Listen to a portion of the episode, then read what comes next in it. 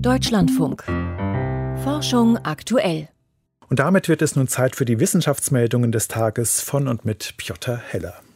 Der britische Gesundheitsminister hat gesagt, die Omikron-Variante breite sich mit wirklich phänomenaler Geschwindigkeit aus.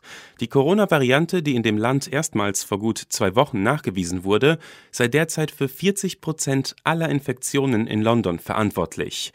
Alle zwei bis drei Tage verdoppele sich die Zahl der Ansteckungen. Bis Ende Dezember könnte sich im Vereinigten Königreich eine Million Menschen infizieren, falls nichts unternommen werde. Heute erklärte Premierminister Johnson, dass mindestens eine Person mit einer Omikron-Infektion gestorben sei.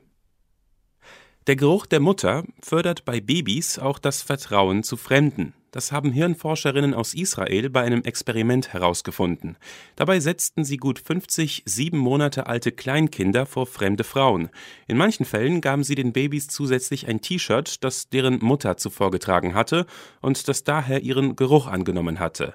Mit dem Geruch der Mutter waren die Kinder der Fremden gegenüber offener. Sie lächelten und lachten mehr und hielten öfter Augenkontakt.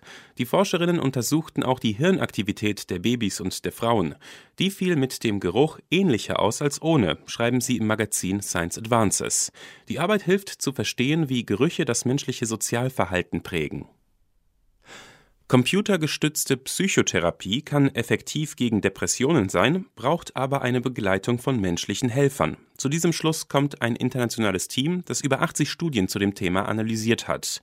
Im Psychological Bulletin schreiben die Forscher, dass die Systeme vor allem Menschen helfen können, die aufgrund langer Wartezeiten oder hoher Kosten keinen Zugang zu Therapeuten haben.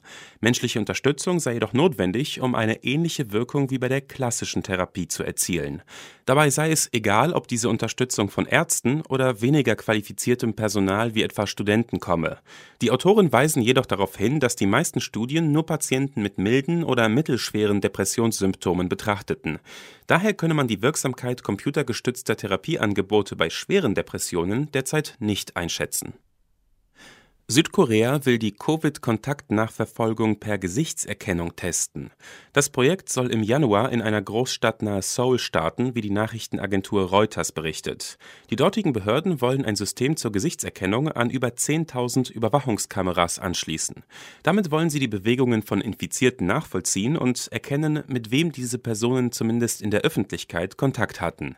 Südkorea nutzt bereits Sicherheitskameras zur Kontaktverfolgung, jedoch werten bislang Menschen die Aufnahme Maßnahmen aus. Die automatische Gesichtserkennung soll deren Arbeit erleichtern und deutlich beschleunigen, heißt es von Behördenseite.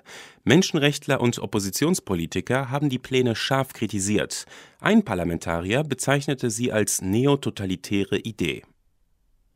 Die Wissenschaft kann von den Kenntnissen indigener Völker profitieren, denn die wissen oft mehr über ihre Umgebung, als die Forschungsliteratur hergibt.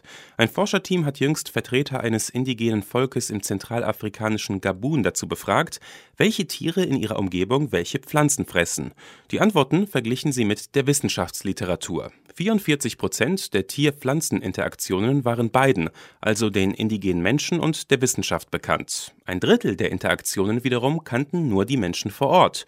Dazu zählte etwa, dass gewisse Mangusten, Schuppentiere und Pythons bestimmte Früchte fressen. Die Forscher haben ihre Ergebnisse auf einem Treffen der British Ecological Society präsentiert. Sie zeigten, wie wichtig es sei, lokale Wissensquellen in die akademische Forschung einzubeziehen